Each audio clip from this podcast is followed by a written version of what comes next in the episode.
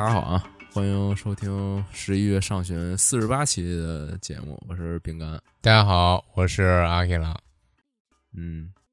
这个四十八期，这已经是两周年的节目了是，但是但是这个两周年的这个正式的周年节目啊，啊。大概我觉得十二月份应该就要上线了。嗯，虽然说还没有开始录吧，是，嗯，努力酝酿一下。嗯好，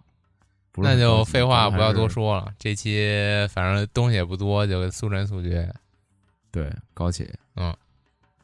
还是我先开始啊。第一个嗯又是一个恐怖解谜游戏，哎，叫这个《Song of Horror》。嗯，嗯，这个感觉就是也是那种许久不见的欧美系高质量恐怖解谜大作。对，嗯，它是以这个章节式发售的，以这个洛夫克拉夫特这种故事为背景的这么一款游戏。嗯，嗯，玩这个风格吧，它这故事好像啊，对对对，就是这种看故事风格为背景的嗯这么一游戏。是，啊，然后它玩法类似于那种《生化危机》，就是你在这个场景里边寻找一些互动道具，然后哦通过这些道具来解谜以及推进剧情。然后它这个它这款游戏比较这这能类似《生化危机》吗？我觉得这里边好像打斗元素没什么，就是生化危机更多还是你早早年我感觉也没什么打斗，就是你在那古宅里边解谜嘛。啊也行吧。嗯嗯，然后他这值得提一一说的点呢是这个人物死亡之后就永永永久死亡了，他没有复活什么的。你这个人死了，你就换下一个侦探过来继续调查这个这个古宅的事件。嗯嗯、但是呢，就是对这个你之前那个人物的能力啊什么有所继承。对，就就你这很像那跑跑团嘛，这种设定。是呃，之前刚才也说了，它这是一个章节式发售的，现在只发售了第一章。然后对于这个第一章呢，玩家都是特别好评，说它这个恐怖氛围渲染的不错，然后呃场景建模呀、而且它这个就确实就是质量比较上乘，是包括它这个场景的这个细致程度，还有它这些鬼，还有人的这个造型什么的。对，这他这音乐好像评价也很高，就是说哦这个跟这个呃很搭。对，而且它主要就是它这个核心玩法就在于它这个声音嘛。他说这个古宅里边传出这个好像是一个音乐盒的一个声音，一直在呼唤着他们这些人。嗯，嗯然后好像是，嗯，我看他这个介绍，好像是因为你是不可能一次就顺下来，你是一次一次探索这个古宅吗。然后你这个在古宅里边遭遇的事件都不是固定的，啊，对，对，是随机的，你就是不能靠之前一个人的行动来背板。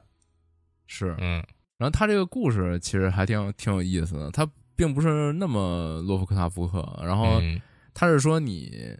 你是一个编辑，嗯就那种责责编，然后你和你沟通的联络的这个合作伙伴，就这个作家呀，嗯他失踪了，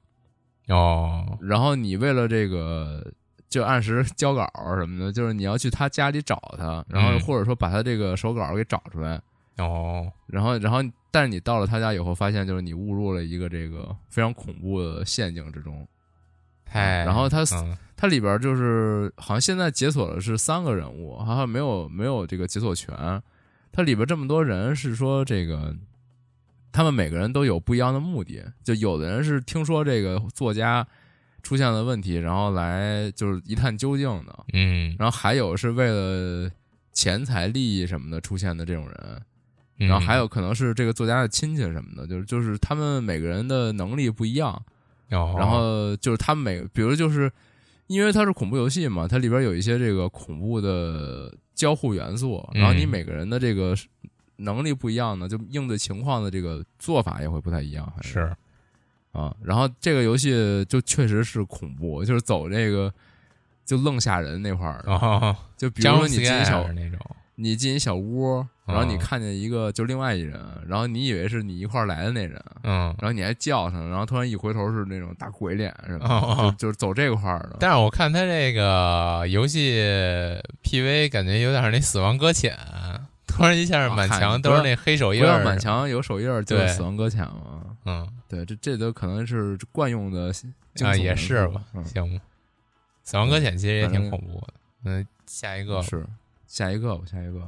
啊，这个我觉得还还可以啊，因为这个本来我也想推荐的，我难得有一个恐怖的哦，恐怖游戏，我居然耐耐心心把它这个片儿看完了，我靠，哦对我冲击很大对我冲击也很大。你竟然耐心心把这片儿看完了，我靠！啊！我总是对于恐怖游戏的感想冲击别人是吗？哦，对，行，可以，嗯，下一个啊下一个吧，，Planet Zoo 动物园之星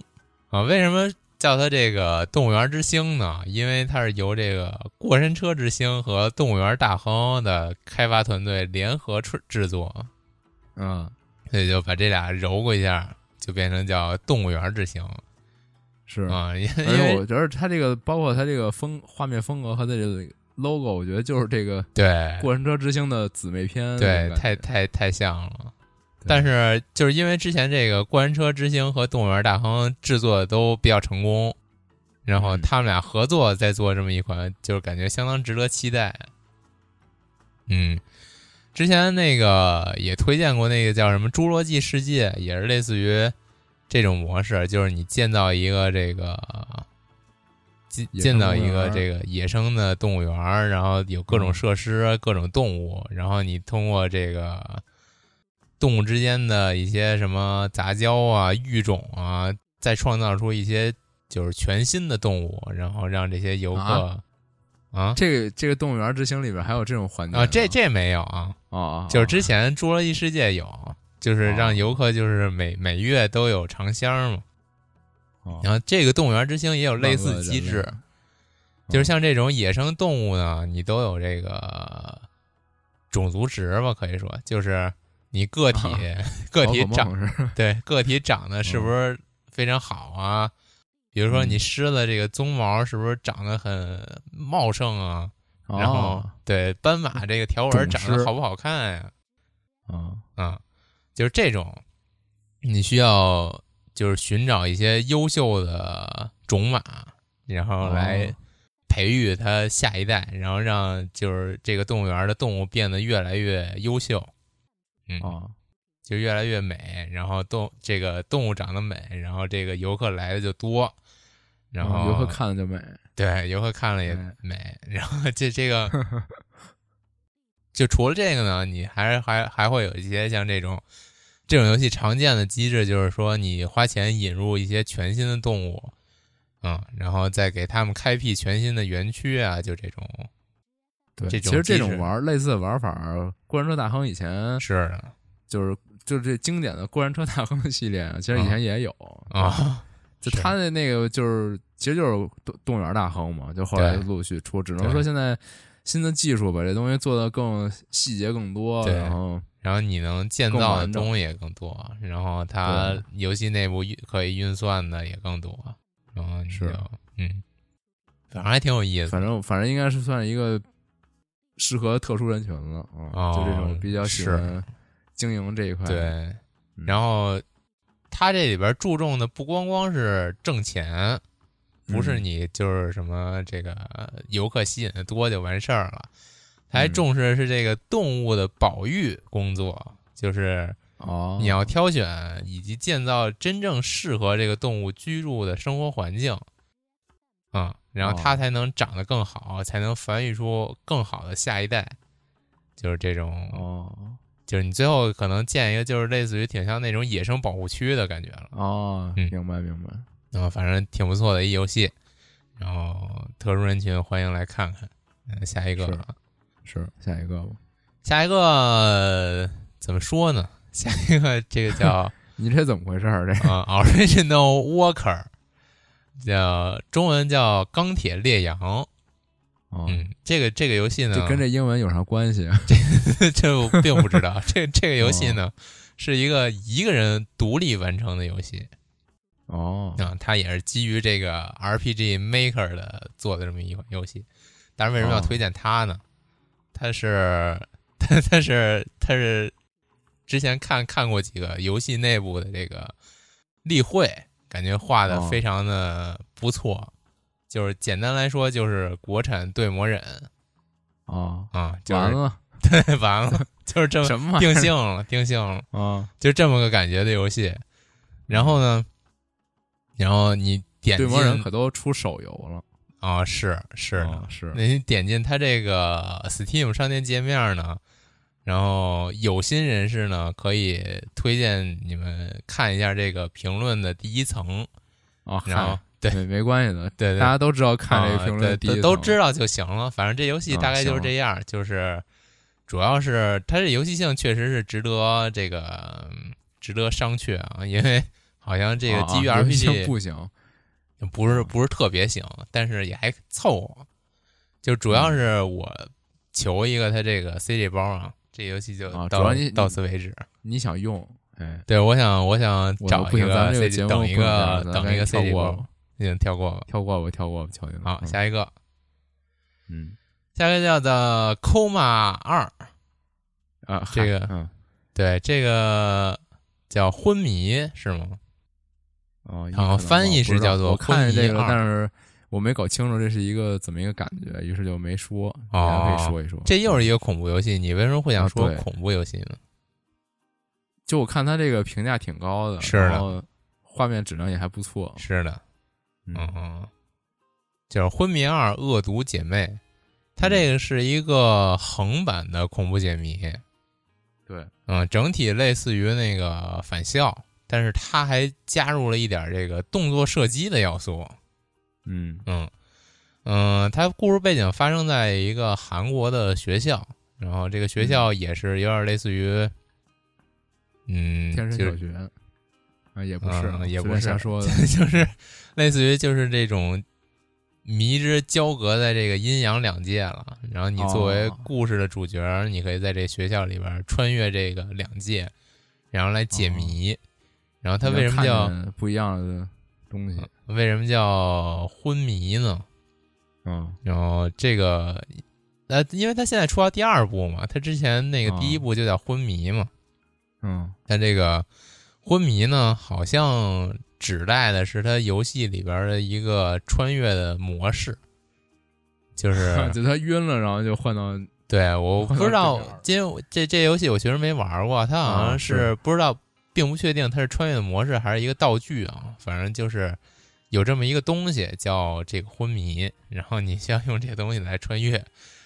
嗯，然后这个游戏的这个解谜要素呢，评价还是很高的。另外就是，当初我看见它是是因为它这个画面画风挺不错的，虽然说是一个韩国出品的游戏，但是画风特别的美漫，是吗？但我我觉得明显的有一种韩国漫画的感觉，是吗？就是我不知你平时有没有看过韩国漫画韩国漫画看多了那个？对，就是我之前不是特别明白，就是我不知道这个是韩国漫画的时候，曾经看过几部，哦，就韩国漫画家画的漫画，后来嗯我才知道啊，这个风格就是其实是韩国风格的这种漫画，就韩国漫画好像很多都是全彩的，啊就是他很少画黑白的。但我觉得他这个就是韩国漫画就是很参很参考美漫的那种，哦，因为美漫也好多都是全彩的嘛。啊，对对对，嗯，但是他这个风格和他这个用颜色的这种感觉，我觉哦得特别像，啊、就是它确这实非常韩国个。什么阴影就是纯黑，然后就是嗯，对剩下地方再再有点颜色，这种大块面的感觉。对对对，嗯，嗯嗯，特别炫彩，颜色特别多。是是，但是我我总感觉韩国这种画风都有点发粉，就是不是特别的明艳。嗯，嗯，反正就是就是这种这种风格吧。嗯，嗯如果你感兴趣，可以来这个 Steam 来看一眼，对，确实确实挺好那个看预告片挺逗的，就是那个主角啊。女主角在那儿回廊里走，然后一个一个走廊走走走走，然后突然间就是路过了一个那个女鬼的那个房间，嗯然后他也没看那女鬼，然后他好像就好像他谈了一句话，那意思可能就是哎，然后然后突然间那个那个预告片下一帧就是那女鬼咔往屏幕上扑过来，哦，就觉得挺逗的。就是你你你敢无视我什么的？然后对，就就哎，刚才那啥，哇一下出来对，反正这个这个虽然说他这个玩法有点像返校，但是它没有那个它因为是这种画风嘛，它没那么恐怖，我感觉。啊，是吗？对，哦它有点就是那种卡通化的感觉，啊，也是，对，对。没没他没有特别的心理压抑的那那种感觉就是而且再加上吓你一下，嗯，其实就刚才也说用色还是比较明快的那种用色，它确实是感觉啊就是恐怖氛围不是那么足。哎，对对对。对。那还是就是如果你比较喜欢这种恐怖解谜，然后又不是又受不了那么恐怖，然后可以嗯，试试这个，这评价确实挺高的。然后你可以从这个一开始玩一下啊，行啊啊，下一个应该就是我这个月推荐最后一个了。啊，哎，哎，又是一个这个人到中年中年油腻 游戏。对，这每一期总有一个这种 每期总得有禅人意享受生活式的中年游戏，是，但是这太享受生活了，这 这巨对棒，这这叫陶艺大师。是得听这名儿够不够中年？高就是它挺高的，对它制制作呢，这这游戏就别别看它这个名儿很简单，但是它制作的非常精良。就是你你嗯就是一陶艺大师，嗯，嗯，你从这个选陶土，然后到拉坯，再到这个展览售卖，就是甚至就是你从一个陶艺大师啊，最后、你直接从拉拉坯子就到展览售卖对了，最后 担任到这个画廊的经理这么一个 职位，哦，就是你就是你可以完全接触到这个，你还得经营你这产品呢，是的，你可以完全接触到这个陶艺产业链。我操，就这么一个游戏，对。然后，但是这游戏的亮点还是在于你制陶的过程。哦，对，大家都知道这个啊，中国有非常非常丰富的这个烧陶技术，哦，嗯，就是有各种各样的这个陶器嘛。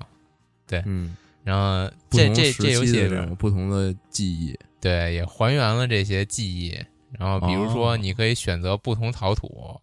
然后选择这个陶土拉坯的时候的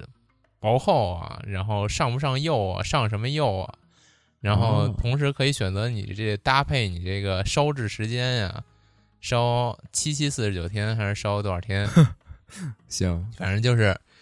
这种，还有什么什么窑变呀，各种各样的这这个这个因素，它全都做进去了。然后最后你能就是几乎是就是能把就是中国这种陶器，就各种各样的陶器全都能做做出来。喂，你说这，你说这说算不算就是之前老说的那叫什么功功能游戏？为什么是功能游戏？就以前老有这种功能游戏，就是它会融入很多这种传统文化的熏陶，或者说是一些生活常识，或者说一些科学道理的一些啊，就教育熏陶。对，就就教育类游戏。哦，就是就你说这种不错，你把这卖给什么故宫博物院什么的，你让他们对搞一搞一系列作品，我觉得我操，对可以可以。就比如说什么，你在这个展馆看完了，出来玩这么一个游戏，然后巩固一下今天的这个学习对这个不错，知识，哎，不错可以。嗯，然后不知道这个大家有没有看过一个漫画啊，叫嗯《黑社会的超能力女儿》。哦然后里边的这个男主角就是这超能力养这个超能力女儿这个黑社会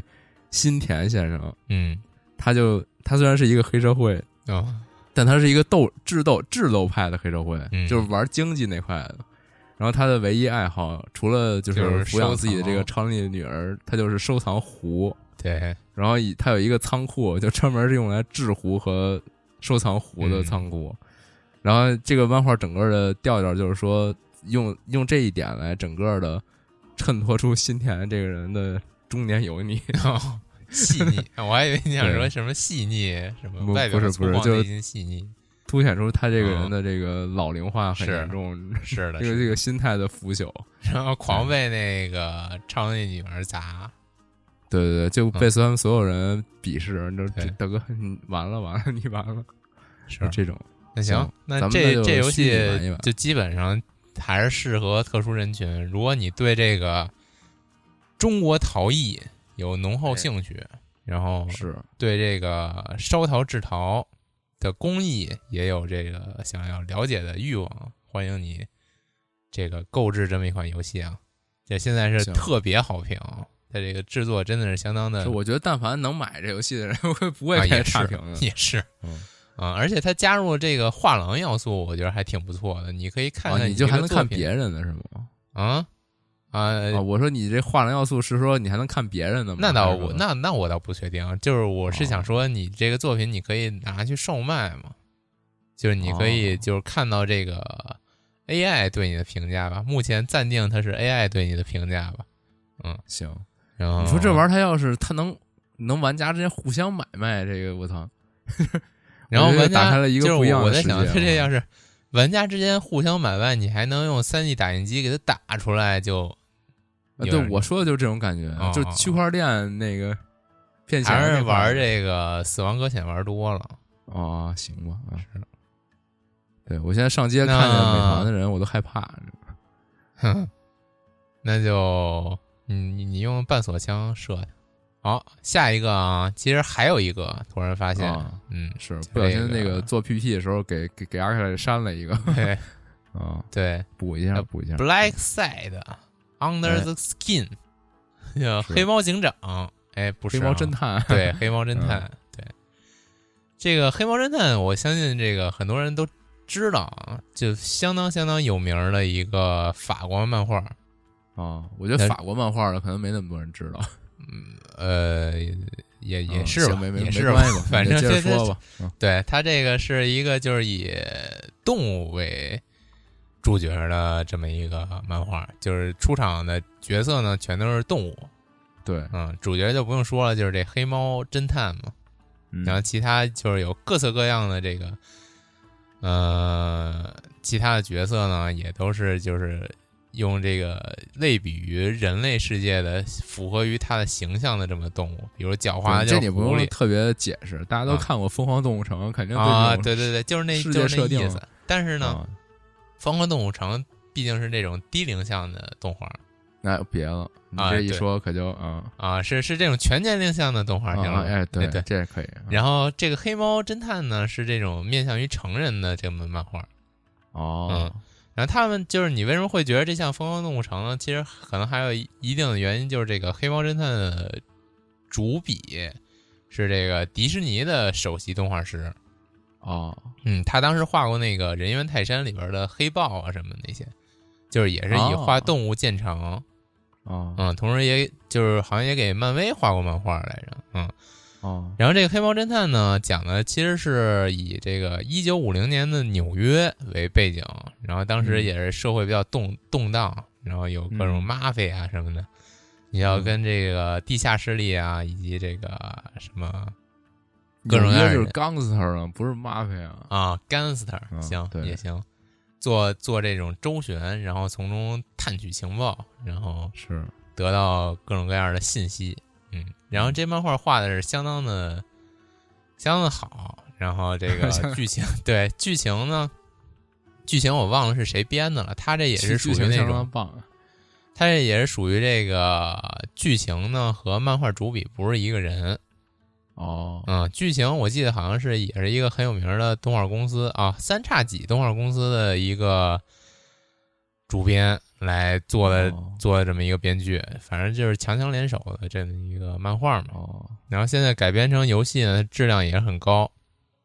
嗯，就是游戏主要玩的是什么呢？就是你作为一个侦探去，对，就是去跟各种各种各样的人交涉，然后以及探查这个犯案现场，哦，来最终得到这个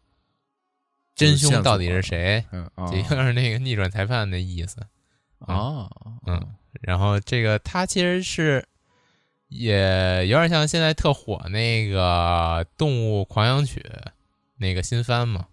然后用这种动物形象，相当于夸张的来反映这个现实的人类社会。对，哦，然后做的就是意外的还挺真实，真实感挺挺强的，就这么一游戏。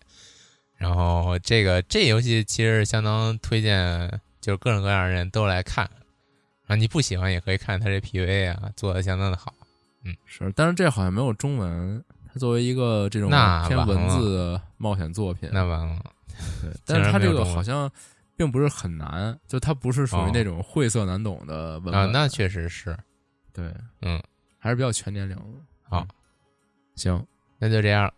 接下来就交给你了。我的时间了。那嗯我时间第一个啊，是一个还挺可爱的，叫这个《星陨传说》库鲁米特的故事。哦，嗯，它这个《星陨传说》，它底下写着说这是这个系列的第二部啊，但是我们并没有找到它这个前一部是啥样的。但它世界观是类似的。然后这个我先首首先要说是它这个画面，它画面特别像是那个 C N 卡通 Network 频道的那种嗯，美式卡通片儿的那种画面，是。就是人物，你可以理解为就是人物的颜色色调非常统一，就是你嗯。是一个绿色儿的人，你是一红色儿的人，你整个 全身都是那种颜色风格，然后你的胳膊也没有关节，然后都是那种啊。随便转过来那种卡通画的那种感觉。软，糖人对，就像是小孩涂鸦绘本那种感觉。嗯是，嗯，然后里边包括所有的 UI 啊，它里边的道具啊，还有一些背景什么的，都是那种非常可爱，没有什么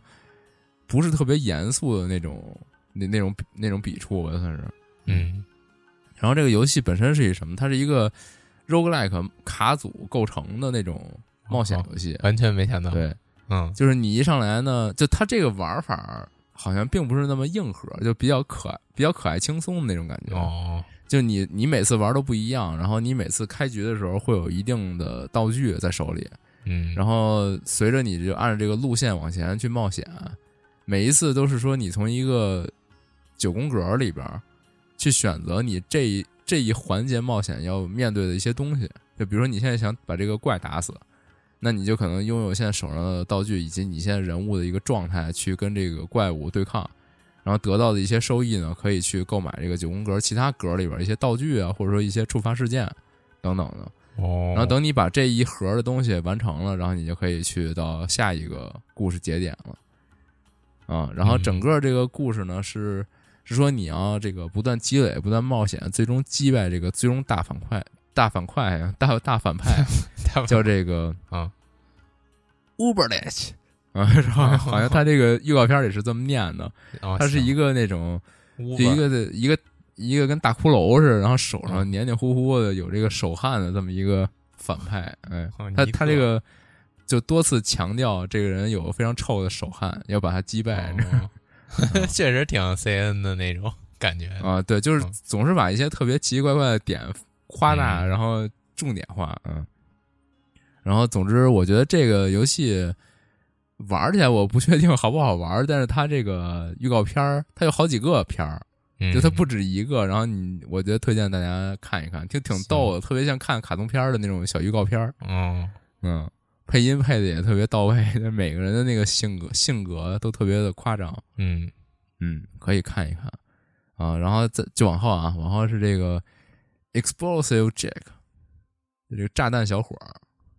嗯，这没啥，这这其实就是一个就是炸弹人对，就是一个很纯粹的炸弹人儿游戏。但是它这个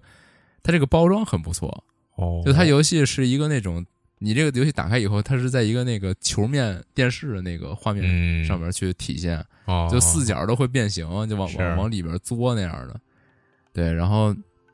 你这个呃，虽然说它是非常直接，就是炸弹人的玩法，就你是一人埋地雷，然后嗯。炸场景里边的呃墙啊，或者说一些敌人啊，但是但是它这里边的画面更丰富，然后场景也更丰富。比比如说，它不光有敌人，它可能还会有一些陷阱，有一些那种循环的道具，地上有刺儿，有打那种圆锯什么之类的。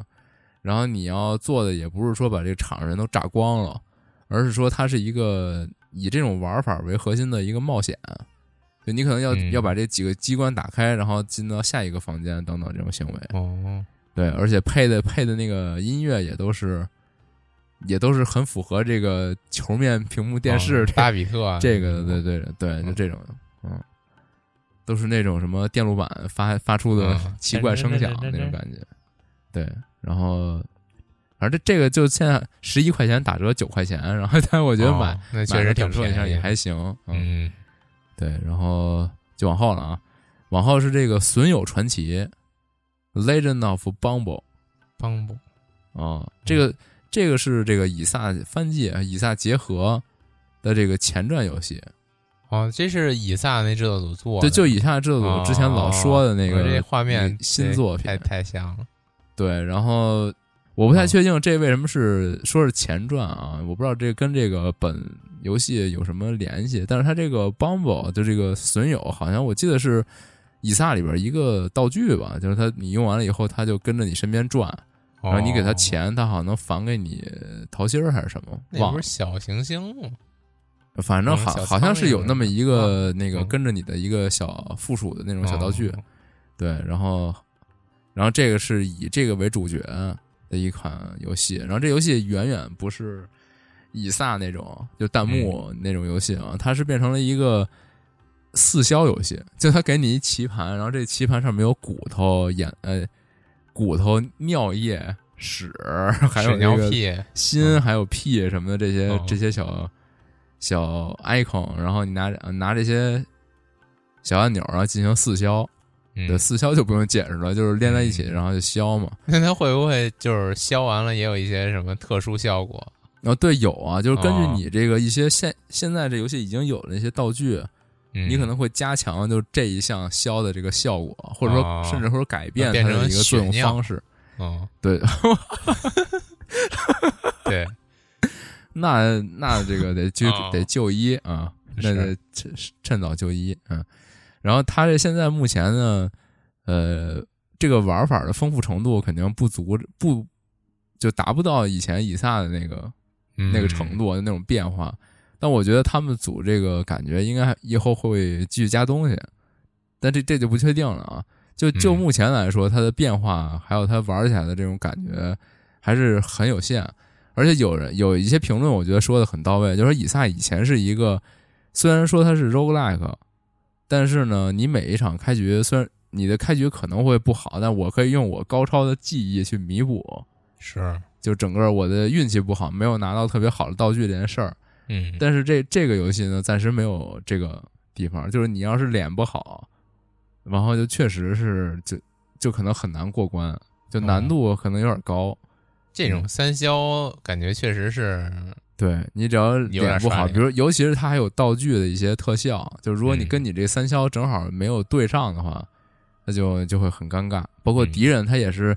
敌人，他也都是那些经典的敌人啊，就是以撒里边那些哦怪物。对，所以说他们也会有一些特性，如果你都没对上呢，那就很难处理。是，对，然后这游戏的画面风格比较有意思，它它所有的都是那种瓦楞纸片儿，嗯，就就就仿佛在一个纸箱子里给你摆了一些小道具，然后嗯。然后拿摄像机给你拍开，然后那么玩儿一样。但是画风还是以撒那种，对对，画风还是就完全就把以撒那些。图案剪成剪纸贴在了瓦楞纸壳上，是就是这个游戏。对，嗯，嗯，反正我觉得喜欢这个系列的人一定不会错过这款游戏。嗯，嗯，如果你想就感受以撒的这个这个题材的一个魅力的话，就是还是要就最好还是玩他的本作去了。这作跟那也没啥太大关系。嗯，是，嗯行，然后下一个啊，下一个我巨推荐是这是这回嗯，叫做这个 Wild Mass，我不太清楚这怎么翻译啊。如果拆开呢，可能是狂野神话，或者说它就叫维尔德密斯，或者是之类的。嗯，不知道怎么翻译。而这游戏挺好玩，它是一个很传统的那种回合制策略 RPG，嗯，就是你有一个小队，你有一个英雄小队，然后你们去冒险，帮助村庄去打怪、打打败怪物等等的这种情况。你一旦遭遇了敌人呢，就给你们投到一个棋盘上面，然后你们以回合制，然后来去跟敌人进行战斗。对那，大家这个肯定有概念，对吧？然后你听我说呀，嗯。就首先啊，首先还是得说一下它这个画面啊，咱嗯先说一下画面，就是它是那种比较简笔的美式漫画的那种风格，是就是人的脑袋就是一个挺简单几笔，眼睛就点个点儿，感嘴觉就是那种美式夜游，对对对，嗯。然后就嘴就是几笔就勾出来了，然后也没有什么特别多的细节，就是胳膊胳是胳膊腿儿腿儿，对，啊，然后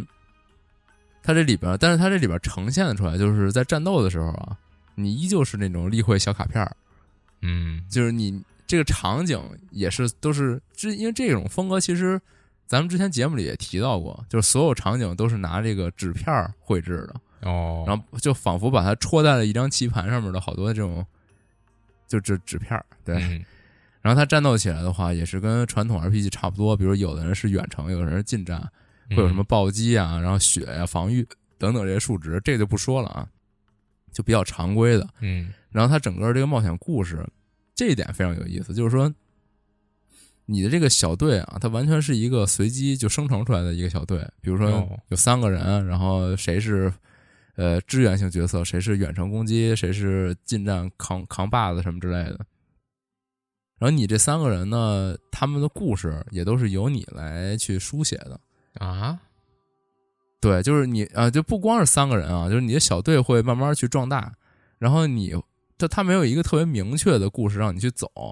你可以根据你的需要，就是去各个地块儿，然后以及不同的这个线路进行去探索。然后你每一次塑造出来的这个每个角色的他们自己的故事，以及你整个世界改变的这么一个方向，都是跟着你的这个就你的决定去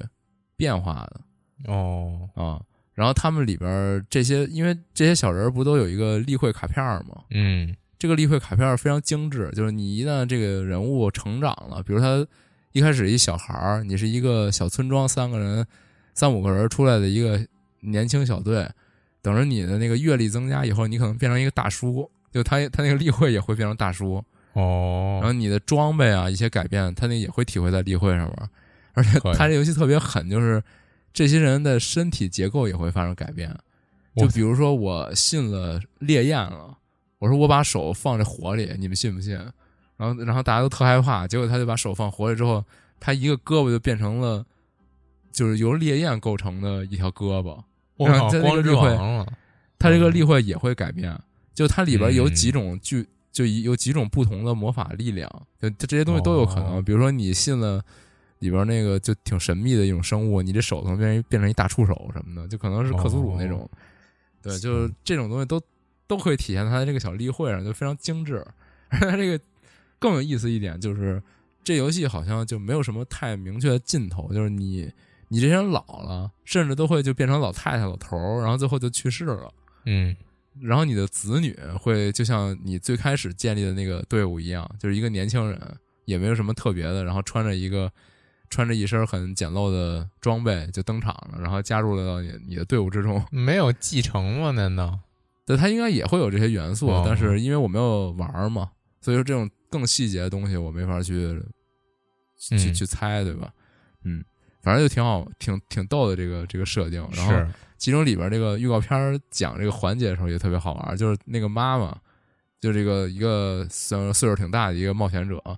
她也是这个身上各种东西都已经替换过了，就感觉非常的强，就已经嗯不再是普通人类那种状态。然后这时候她的女儿说是已经足够年龄参加战斗了，然后她就看着特别诧异，然后看着旁边这小姑娘，然然后融入到他这个小队里边，其他人都都特别欢迎他这个女儿，然后发现他小队里其他人都是都是年轻一代了，就老老的那些人都都去世了，哦他特别沮丧。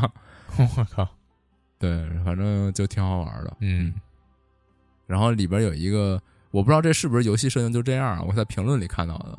说这个游戏的难度设定，嗯说简单难度就是 J.K. 罗琳，哦中等难度就是乔治马丁，然后困难难度就是爱手艺。哦，就是这个故事，因为由你去决定他们怎么走向嘛。如果你会嗯把它、把它就尽量走一些很轻松的、很英雄事迹的那些的，可能就会简单一些。是那你要老挑战特狠的东西呢，那它就会非常悲惨。这故事，就黑暗的世界了。哦，对对对，有点意思。是。然后它反正就是这么个情况，我觉得是我这回推荐里边比较抓眼的比较推荐的。嗯嗯，然后接下来接下来是一两个这个简单灌水，啊，就是第一个是这个《帝国时代二》决定版上线，哎，哎，就这个伐伐伐伐木工是的这个高清高清重制版，然后也加入了新的这个战役和哎新它这个的文明。嗯，它这封面画的特好，对，这封面其实跟以前应该是差不多的吧，这都是三个头。像，这个对，然后它现在也是四 K 画面的伐木工啊，嗯反正啊，然后这游戏上一期节目我也说了，我为了想玩天外世界，于是充了 XGP、哦，Xbox Game Pass，然后这游戏如果你有 XGP 的话，你就可以直接玩了，不需要购买。哦是，然后就真香，啊。行然后就往后推进啊，下一个，下一个是这个《星球大战：绝地陨落的武士团》，哦，这已经上了是吗？对，上了，嗯也是刚刚就前两天刚上，好像评价不错来着。对，评价非常不错啊。现在、嗯现在这个就同期比较啊，各各家评评分媒体的评分，这这个分数远超《死亡搁浅》。哦，对对，那没办法呀然后这种主流，属于这个三 A 大作的这种正常正常操作吧，我感觉就是嗯嗯啊。然后这座平台这啊，什么这座平台？那这个新游戏 嗯是这个 E A 重回 Steam 的当头一炮，应该嗯，算是。哦，之前 E A 宣布嘛，说他们之前嗯。本来那个作品都，呃，就只只登录自己家那个 Orange，然后之前不是就是有新闻公布，就是说他再次和 Steam 联手，以后，呃，E A 自家的这些游戏也都会上 Steam，嗯，对，然后这个也算是这个事件以后的就最大的一个吧。这游戏嗯。我之前看，甚至有人说有点像那种魂系列的感觉了。对，它就是这个只狼，就这哦个打斗手感以及它很多就既视感非常强的，就是嗯说很有智狼的既视感。我还有点有点兴趣。对，但是不过这个说实在的，这个星球大战题材，嗯你做这么一个，你不管说是它这个有些老套啊，或者说是怎么样，但你作为一个绝地武士，然后去砍动作游戏，就就是就可以了，我觉得。说对于嗯粉丝来说，这绝对就可以了。是啊，因为以往的《星球大战》的作品，就前几部，你基本都是当的是就兵，就当的是士兵，是射击游戏前几部。对对。然后你这次居然可以就是使原力，然后使光剑，那那嗯，甭管它怎么样，我觉得都都可以了。而且目前来看，就是内容上应该还可以，但是暂时的评价说，这个主机平台啊，就不是 Steam，就主机平台的这个帧数和画面的质量好像有些令人哦堪忧。对那完蛋。目前在办公室看想买个主机平台的。对，目前在办公室看，如果是拿 PS4 玩，就不是嗯 Pro 啊，就刚好赶上那个没有 Pro，然后就拿了个普通的 PS 玩，就掉帧非常严重，就是就你基跳起来之后现在都一转视角就丢了，嗯，嗯，但也不知道 Pro 的表现会能好到什么样。嗯那只能到时候我以身试法了，试哦险。那你还以身试险。这东西应该不便宜，啊？多少钱啊？呃那我不知道，啊，没有看。那这种三 A 大作三四百块钱，啊就这，个也是差不多了。嗯嗯嗯，然后最后就简单提一嘴，就是本月上旬的时候，这个《死亡搁浅》（Death Stranding） 哎，啊上线，这个嗯终于开始可以玩了，可以上线了。太好玩了。然后，然后目前我跟阿克拉决定，这个未来有机会还是录一期这个《死亡搁浅》的节目。是，但是，但是总觉得，就你要录这东西吧，就要投入非常大的精力去总结很多东西。所以说，我现在目前希望这期节目能录的轻松愉快、简单一点。是，嗯但是可能还得挺早的呢，因为我们俩就刚基本上就是玩玩了也了开头就，对，也就是一开头。我现我现在还完全不明白这整个这事儿是怎么回事儿呢。我我就是啊完全是处于